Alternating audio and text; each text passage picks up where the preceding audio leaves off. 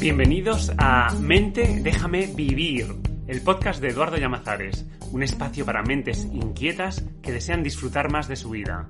Soy Eduardo Llamazares, autor del libro Mente Déjame Vivir y profesional del desarrollo personal. En cada episodio te aportaré claves y reflexiones que harán que tu mentalidad te ayude a conseguir los cambios que necesitas. Voy a aportarte conocimientos y motivación para que puedas crear esa vida que en el futuro te gustará recordar. ¡Comenzamos! Hola, ¿cómo estás? Bueno, pues te doy la bienvenida a este nuevo episodio. Qué alegría saber que sigues escuchándonos, que sigues interesado en este podcast Mente Déjame Vivir y en lo que voy compartiendo y en lo que vamos compartiendo en la sección de Mentales y Sensibles que hoy tenemos la suerte de poder contar con esta sección.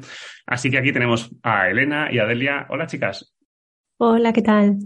Hola, Eduardo. Hola, Delia. Bueno, pues encantado de que estéis por aquí y encantado de que tengamos a esta cuarta persona escuchándonos por aquí en un tema que, que vamos a seguir hablando, ¿no? Que es el tema de las fugas de autoestima. Ya vimos lo importante que es la autoestima para liderar nuestra vida, para resolver situaciones, conflictos, decisiones, etcétera.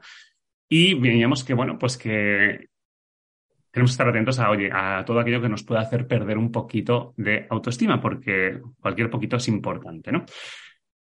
En el episodio anterior hablamos de la rumiación mental, de estar continuamente preocupado, dando vueltas a un tema, etc. Y hoy vamos a hablar de otra fuga de autoestima. Y eh, es el autorrechazo. Es el rechazarse a uno mismo. Perdón, vamos a hacer un paréntesis.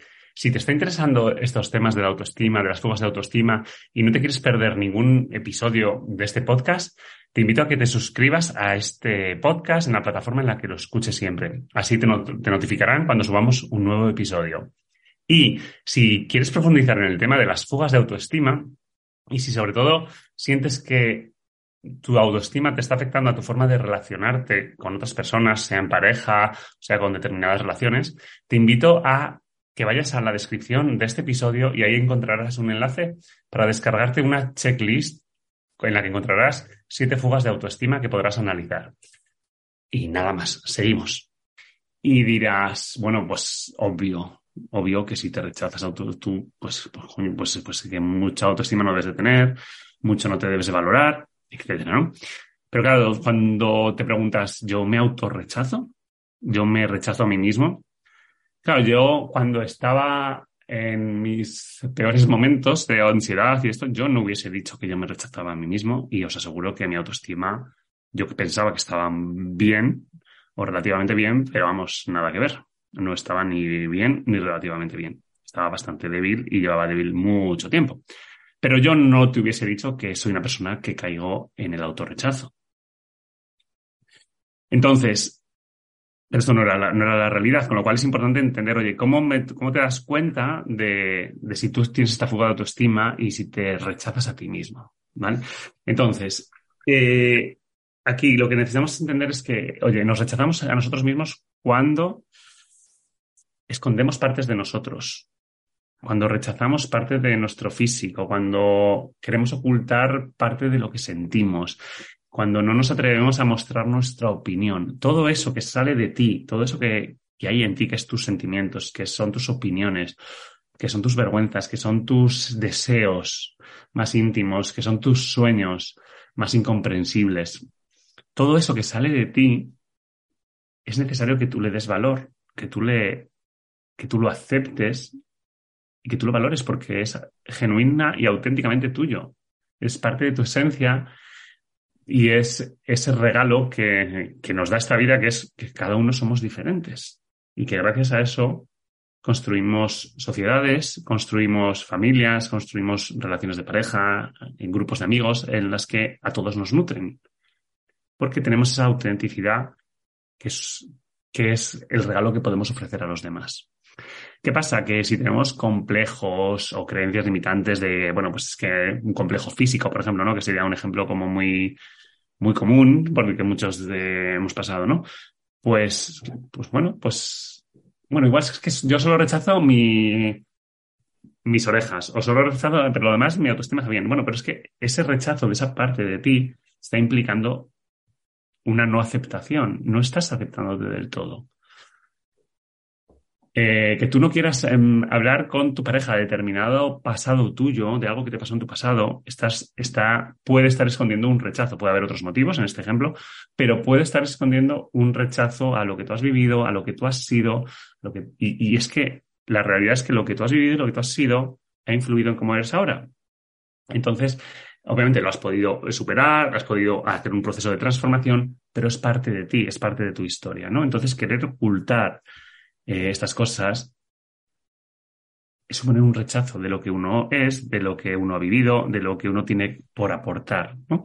¿Qué pasa? Que muchas veces esto que creemos que vamos a aportar, ¿no? En un grupo, por ejemplo, pues lo valoramos como que es insignificante, que total, que para qué voy a hablar de esto, para qué voy a dar mi opinión, para qué voy a decir que a mí no me parece bien esto, para qué voy a decir que a mí me apetecería más esto otro, ¿no? Entonces todo eso esconde un rechazo a, al valor que eso tiene, ¿no? Y digamos que eh, ponemos, damos más valor a lo que opinen los demás, a lo que puedan pensar los demás, que a lo que sale de mí.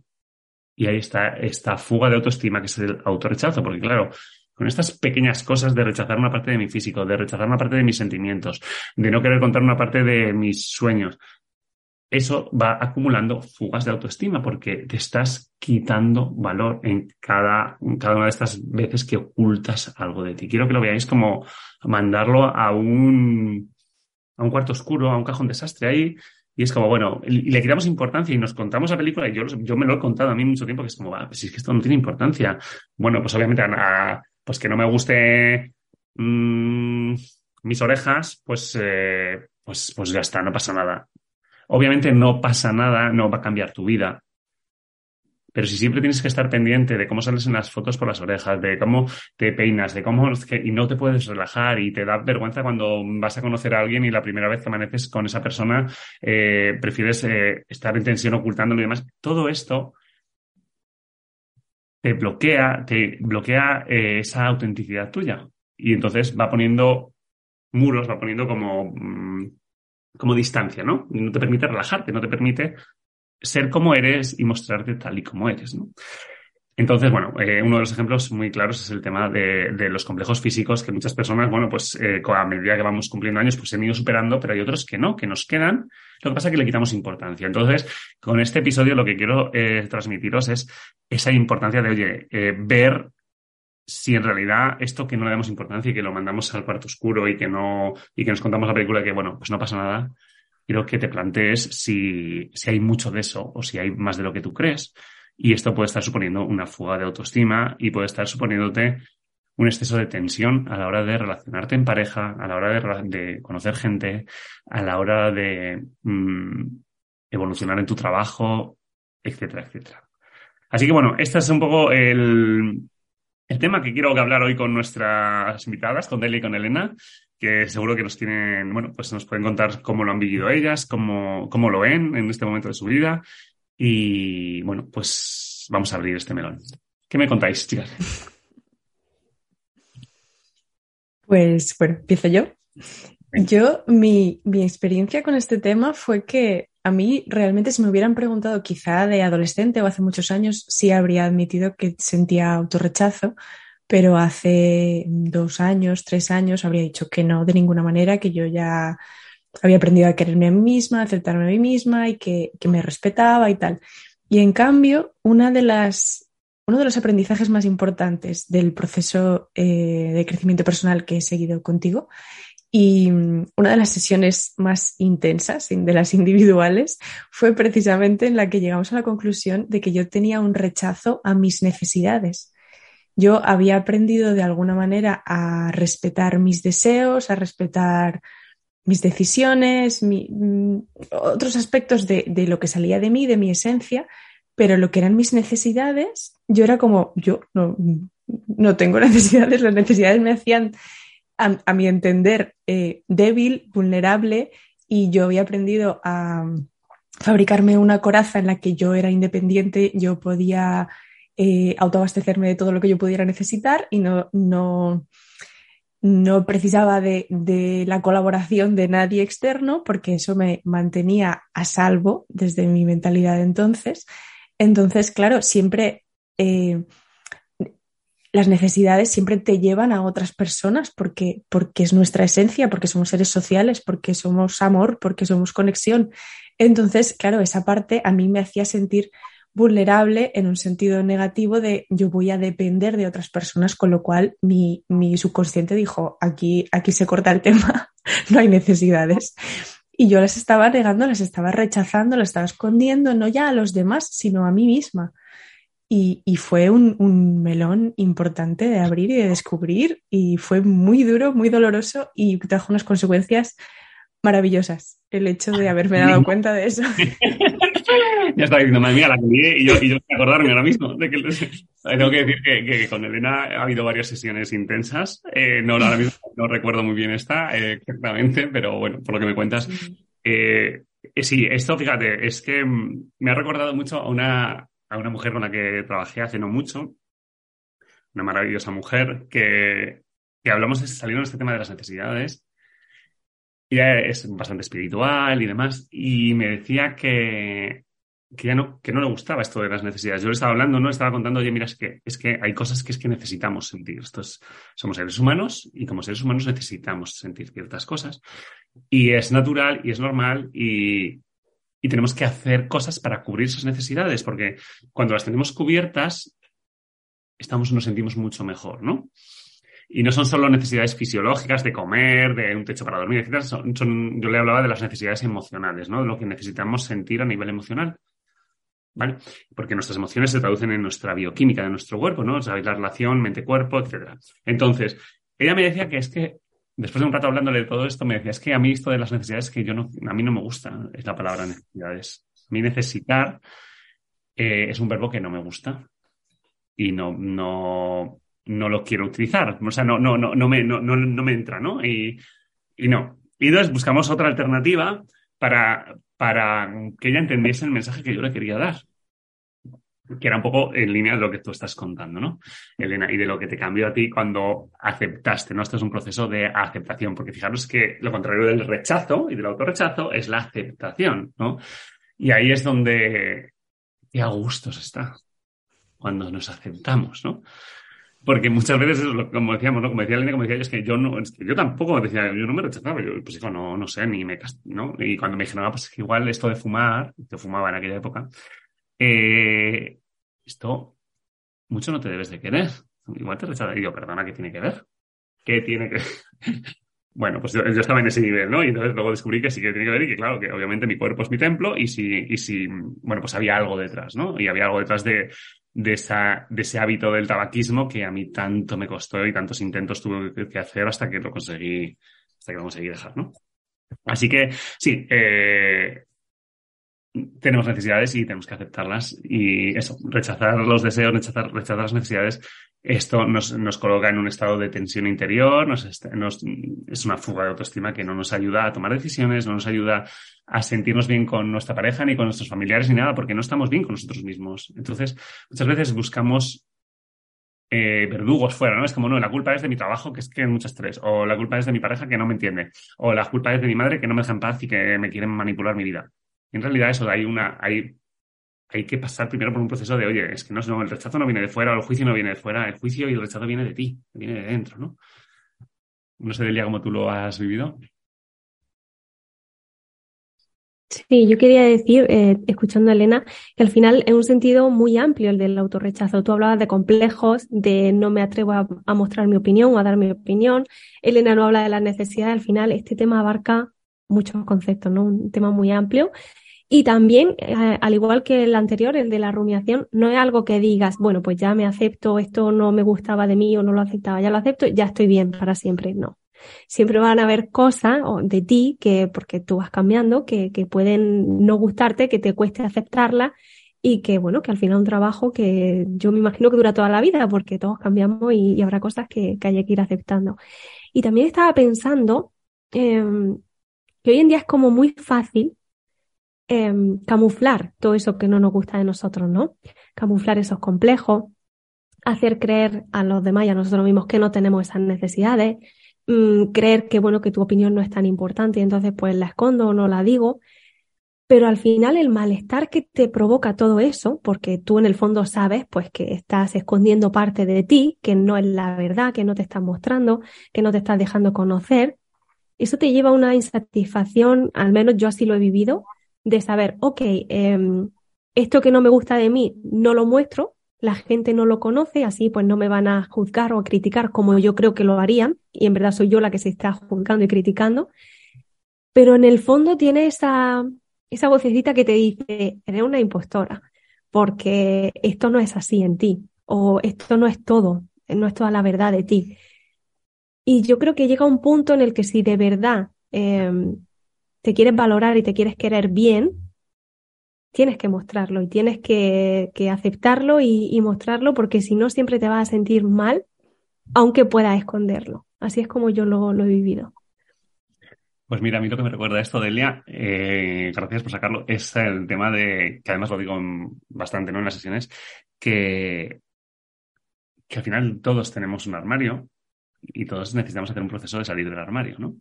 Yo tuve que, tuve la suerte, primero fue la desgracia, ¿no? Durante muchos años para mí era una desgracia de tener que afrontar que un día iba a tener que salir de ese armario. Eh, y me costó, me costó años pero, pero también tuve la suerte, ¿no? De una vez que ya lo hice con el tema mío, pues, pues, pues ya luego lo he tenido que hacer con más temas, ¿no? Como lo que tú comentas, ¿no? Estas partes que rechazamos de nosotros, del físico o de mi forma de hablar o de, o de cómo comparto algo en redes sociales y demás. O sea, al final todo esto es, ¿no? Las redes sociales además es algo que es muy evidente, ¿no? Cómo mostramos, que mostramos, que no, qué foto de perfil nos ponemos, que no, qué historias nos contamos sobre lo que es las redes sociales. A nadie le importa lo que yo hago ya, pero estoy en las redes sociales y a mí sí me importa lo que hacen mis amigos. O sea, que nos contamos un montón de historias que están muy relacionadas con esto, ¿no? Entonces, bueno, como tú dices, al final esto que, esto que dices de camuflar, sí, nos contamos muchas historias, muchas creencias que tenemos y que, o que, o que nos fabricamos y que decidimos creer que nos ayudan inconscientemente a camuflar esto, ¿no? Y a meternos en el armario. Entonces, es verdad que el proceso de, bueno, pues, pues salir del armario es algo que todos tenemos que tener presentes. Como, oye, no, no estaré en el armario en esto con mi pareja o con mi padre o con mi jefe o con mi mejor amigo. ¿Vale? Porque es verdad que lo que decías tú, Delia, ¿no? Esa coherencia, o sea, sabes que en el fondo no has sido de todo auténtico, no has estado relajado del todo en ese cumpleaños, no has estado del todo relajado en esa relación sentimental, eh, íntima o lo que sea. Eso tú lo sabes, ¿no? Y cuando apagas la luz, eso está en ti. Y, eso para mí estuvo mucho tiempo en mí hasta que salí del armario en algo tan importante como era comentar quién era y qué es lo que me gustaba y qué es lo que me atraía y qué es lo que quería hacer con mi vida. Pero es verdad que una vez lo haces, dices, uff, qué descanso, ¿no? Qué bien se está, lo que os decía antes, qué bien se está en la aceptación. Qué bien se está aquí y no en el rechazo, no en el tener que esconder, en el tener que ocultar, intentar que no se sepa. Bueno, igual no pasa nada, no, si no lo hago por... O sea, nos contamos un montón. Yo me he contado mil historias, a nadie le importa con quién me acuesto. O sea, yo me he contado mil historias y, oigo continuamente, cuando cada vez trabajo con, con personas del colectivo LGTB, chicos o chicas, eh, hay muchas creencias de este tipo que han estado durante mucho tiempo, ¿no? Y bueno, pues eso, al final nuestra mente es muy sabia. Por eso, mente, déjame vivir, porque es que, claro, no me lleves por donde me quieres llevar. Me estás contando una película que no es verdad, que, que no, que nos contamos, que nos engañamos, ¿no? Entonces, bueno, pues este autoengaño está muy asociado al autoengaño. ¿no? El autorrechazo eh, está muy asociado al autoengaño, ¿no? Y bueno, pues así duele menos. Pero en realidad, eh, el sentimiento está ahí, de dolor, de no estoy siendo natural, no estoy siendo auténtico, no me he podido relajar, eh, me agoto en este tipo de reuniones familiares, mm, no quiero, ¿para qué voy a buscar otro trabajo si va a pasar lo mismo? Porque es que tampoco voy a poder, o sea, un montón de historias. Así que sí, eh, tú que nos estás escuchando, mira a ver si estás en el armario en alguna cosa y créenos que está mucho mejor fuera del armario, corre mucho más aire, aunque cueste, aunque al principio pues igual haya gente que diga, ¡uh! que ha salido de aquí, me voy, no quiero ver más, pues que se vaya, pero tú vas a estar mucho, mucho, mucho más a gusto. Porque hay gente que se va, ¿verdad? ¿Alguien, ¿alguien le ha pasado que ha salido del armario y se ha ido? Y se ha ido? ¿Os ha pasado alguna de las dos? ¿Y se ha ido gente? ¿Os ha pasado? La verdad que no, ¿sí? Sí, a mí sí. Sí, a mí sí. Yo no recuerdo tampoco. ¿No? Sí he tenido miedo a veces a decir, ostras, si dejo ver esta parte, ¿qué pasará con esta relación? ¿Qué pasará con esta persona? pero eran miedos en mi cabeza, después no se han hecho reales. Genial. Esto es lo que suele pasar. No, no, nuestra cabeza ha, creado un escenario mucho peor de lo que luego es, ¿no? Pensamos que, eh, que es catastrófico lo que va a pasar, ¿no? Y que, wow, que la gente va a reaccionar fatal, etcétera. Pero es que, es que el juicio está sobre todo en nosotros, ¿no? Y con el tema de, de la homosexualidad y salir del armario con la homosexualidad hay muchos miedos, ¿no? Y que te echen de casa o que tus padres te dejen de hablar o que tu padre ya no te, bueno, que cambie mucho, etcétera, etcétera, todas estas cosas y, o amigos, ¿no? Amistades que, bueno, pues eh, a mí lo que ha pasado es que se han ido separando, ¿no? Se han ido alejando. Eh, o se fueron alejando hasta que yo dije, no, no te alejes más, que ya me alejo yo. no, pero sí que, pero sí que ha habido cambios, ¿no? Porque hay gente que no está preparada, pues oye, para lo mejor, sabes que si tú has sido una persona, ya no, ya no hablando fuera del armario de, de la homosexualidad, sino si tú has sido una persona que siempre has, has sido una persona que has querido complacer a los demás, ¿no? Y has dejado en el armario tus deseos, Claro, en el momento en que empiezas a sacar tus deseos, a esa persona que está acostumbrada a que tú siempre complacieses, pues, pues no le va a venir muy bien, posiblemente. ¿no? Entonces, o hace un proceso de adaptación y de aceptación, o es posible que se empiece a alejar, o que empiece a haber resistencias, o que se victimice, te culpe. Mm, aquí hay un montón de dinámicas que esto pasa mucho cuando las personas empiezan a, bueno, pues a trabajar en nivel de pareja y demás, y bueno, pues, pues hay un proceso de ir calibrando, ir observando y siendo muy honesto, ¿no? Con lo que va pasando. Así que eso, pero generalmente es, lo que suele pasar es que, es que no es tan grave como nosotros nos habíamos montado la película. Por suerte. Así que, amigo que nos oyes, salir del armario te lo recomendamos. Muy bien. Bueno, ¿algo más que queréis comentar por ahí? Yo diría también que mm, una vez que empiezas, ¿no? Cuando dices, bueno, pues voy a aceptar esto, me voy a enfocar en esto, ya es un no parar, ¿no? Ya es como quieres más, porque te sientes también, como tú decías, Eduardo, es que aceptarse se sienta muy bien y te hace sentir muy bien. Y empiezas con una cosita que puede ser algo pequeño, algún complejo que dices, venga, ya esto es una tontería, me lo quiero quitar. Y al final vas tirando del hilo y vas superando más cosas y, y eso, que es todo un proceso y que, como decías, que lo animamos a que, a que lo hagan, a que empiecen. A ventilar. que, está muy bien ventilando armarios. Sí, es muy importante esto que has dicho de, empezar con pequeñas cosas, ¿no? Y, también de, entender que la mente es muy poderosa. Yo por eso, eh, por eso mente deja de vivir. Es que la mente, es que, es que si se empeña, si la dejamos a su aire, no nos deja vivir. Porque es que tiene muchos, eh, nos cuenta muchas, muchas películas, ¿no? Entonces, esto que has dicho me parece que es eh, súper importante, pero ya no sé cuál era la idea mm, de, cómo hacer. No sé cuál es la idea que has dicho ahora mismo. Sí, empezar con poquitas cosas porque una cosa te va a llevar a la otra, ¿no? Que no es solo. Sí, pues nada, eso, que, que, empezar a coger el hábito, empezar a, demostrarte a ti mismo que, oye, pues, pues voy a decir esto, en esta conversación que voy a quedar con esta amiga, póntelo fácil al principio, ¿no? Que mm, di algo que, hasta ahora no habías dicho, o en una reunión familiar pues expresa algo que tal, o a la hora de planificar el fin de semana con tu pareja, pues, pues propon tú algo que, que a lo mejor a él no le va a gustar tanto, o a ella no le va a gustar tanto, pero, pero tú tienes mucho interés. O sea, déjate, empieza a sacar la patita, empieza a hacer pequeñas cosas, ¿no? Para, para para pasar de ese rechazo o, como tú lo llames, de, bueno, no es importante, a darle importancia y a ver qué pasa y a ver cómo te sientes, ¿no? Lo importante es empezar a ver cómo te sientes.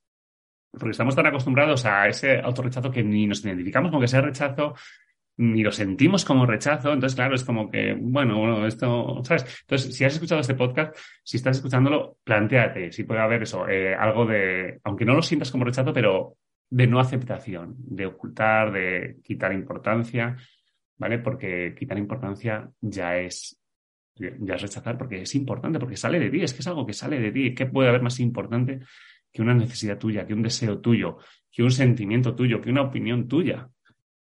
¿No?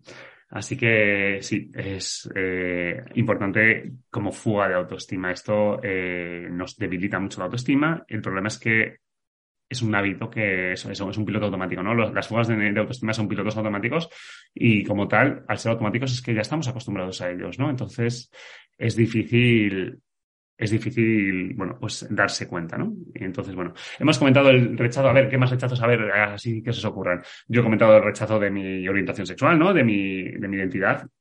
hemos comentado también el rechazo a la dependencia, ¿no? Que nos comentaba Elena en su, mm. anterior papel, ¿no? De, ser una mujer muy independiente que no depende de nadie y entonces que no tiene necesidades porque ya puede con todo y, tiene que poder. Y más. Y más, venga. y que nadie se le ocurra pensar que, que, está, que está cediendo en la dependencia porque no. no dependemos de nadie, ¿no? Somos, yo también estuve muy, muy en este papel de, de independiente, ¿no? Eh, vale. Y, yo fíjate, esto que has comentado tú, Delia, del cambio, eh, que esto es un proceso, esto es como, pues eso, como todas las fugas de autoestima, como todos los hábitos, esto hay que ir debilitándolos poco a poco y hay que, hay que ser bondadoso con uno mismo. Y, oye, es que esto no podemos cambiarlo de la noche a la mañana, pero sí que hay estrategias que nos van a ayudar a cambiarlo mucho más rápido o a debilitarlo mucho más rápido, ¿no? Pero siempre nos van a pasar cosas porque estamos en constante cambio. Y cuando estás liderando tu vida y no, te y no decides quedarte en una vida pues, sedentaria estancada en la que no te van a pasar cosas, sino que quieres crecer, experimentar, etcétera, pues van a salir resistencias, ¿no? Pues desde la maternidad, desde iniciar una nueva relación de pareja, desde cambiar de trabajo, desde iniciar un nuevo proyecto, desde empezar un nuevo hobby, etcétera, etcétera, ¿no? Entonces, estamos en constante cambio y, y eso, si yo empiezo a tener un nuevo hobby, pues me voy a dar cuenta que hay cosas que hay algo que igual no se da bien, ¿no? Entonces puedo caer en el rechazo ¿no? Y tratar de ocultarlo y decir, pues este hobby lo mando a mierda y, no, y ya no me gusta.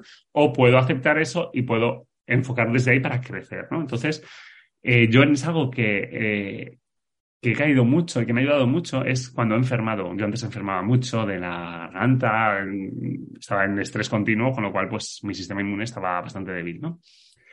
Y, y el enfermar, yo lo rechazaba, yo me rechazaba a mí mismo, enfermo, o sea, yo no me aceptaba como como un Eduardo débil con fiebre o un Eduardo débil que necesitaba quedarse ese día en casa o ese fin de semana anulando los planes que tenía.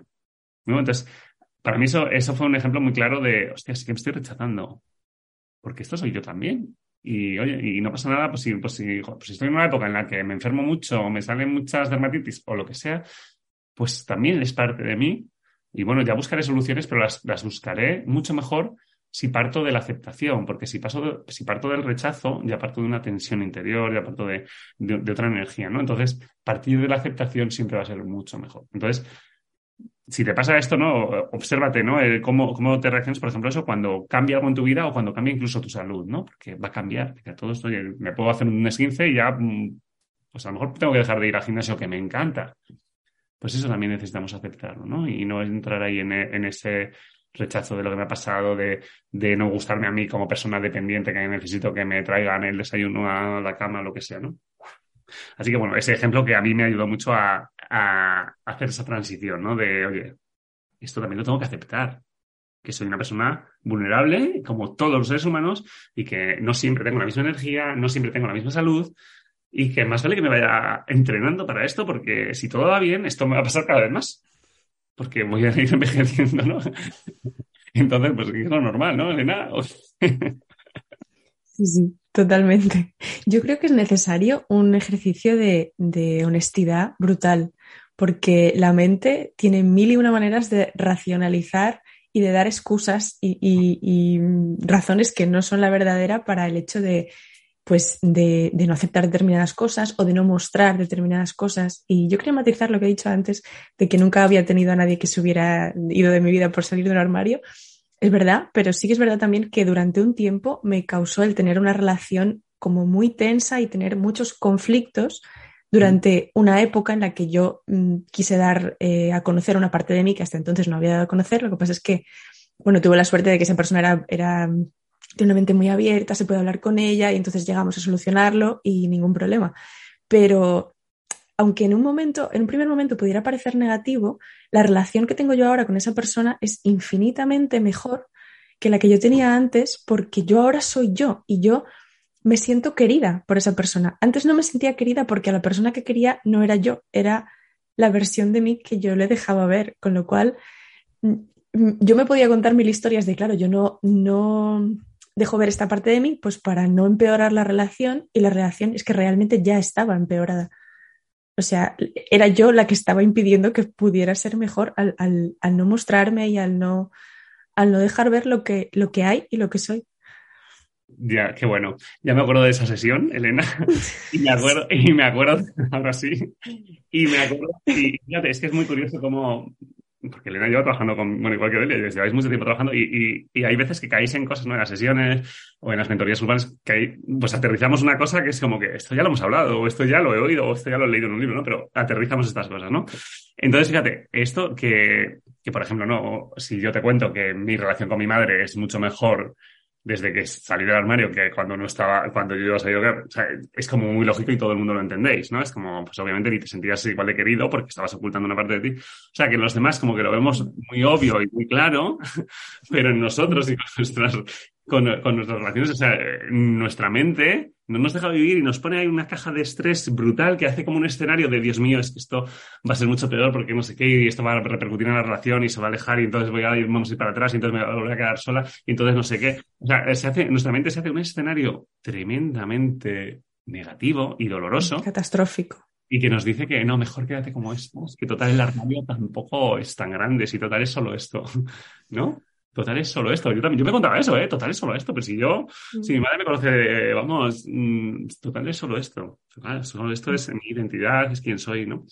Entonces, eso, que aunque que desde fuera, ¿no? Nos lo cuentas ahora y lo vemos que es como, obviamente, tu pareja te quiere más desde el momento en que te conoce más, desde el momento en que, en que le has mostrado quién realmente eres, lo que necesitas y seguramente que te puede, gracias a eso te puede ayudar mucho mejor. Y si es tu pareja adecuada, va a poder cubrir esas necesidades y va a estar encantada de que le des la oportunidad de cubrir esas necesidades Y eso va a reforzar mucho la relación de pareja, ¿no? Entonces, mente, déjame amar. Necesitamos liberarnos de todas estas creencias para poder, eh, bueno, pues tener relaciones sanas en las que nos sintamos bien, nos sintamos queridos.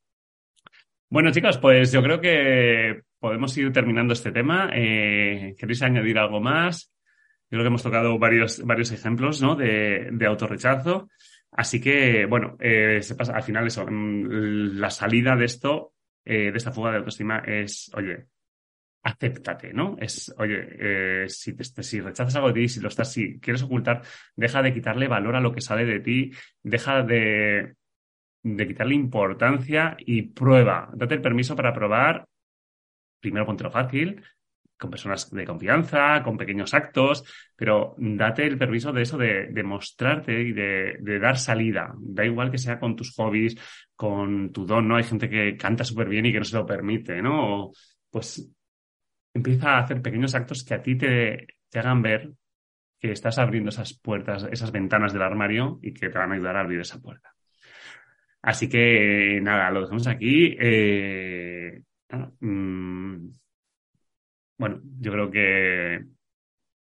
Nada, si tienes alguna duda sobre este tema y sobre todo si de sobre este tema o sobre el tema de la rumiación mental que trabajamos en el episodio anterior, cualquiera de los temas que he trabajado en, este podcast, eh, si quieres los comentemos aquí en esta sección de, mentales y sensibles, escríbenos, mándanos un, puedes mandar un correo a info arroba o puedes dejar un comentario en este podcast haznos la pregunta que quieras. Si quieres que trabajemos algún tema en concreto en, esta sección, pues puedes, puedes enviarnos tu pregunta y, buscaremos a ver cuándo la podemos, si podemos responderlas, ¿vale?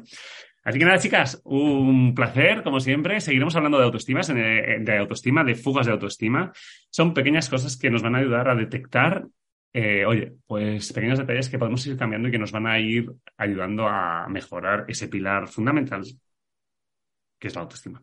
Así que gracias por estar aquí, chicas, gracias por compartir y nos vemos en el siguiente episodio. Y gracias, a ti a vosotros. Por, seguir. Hasta la próxima. Adiós. Chao. Adiós. Espera, espera, antes de decirme adiós, déjame recordarte algo importante.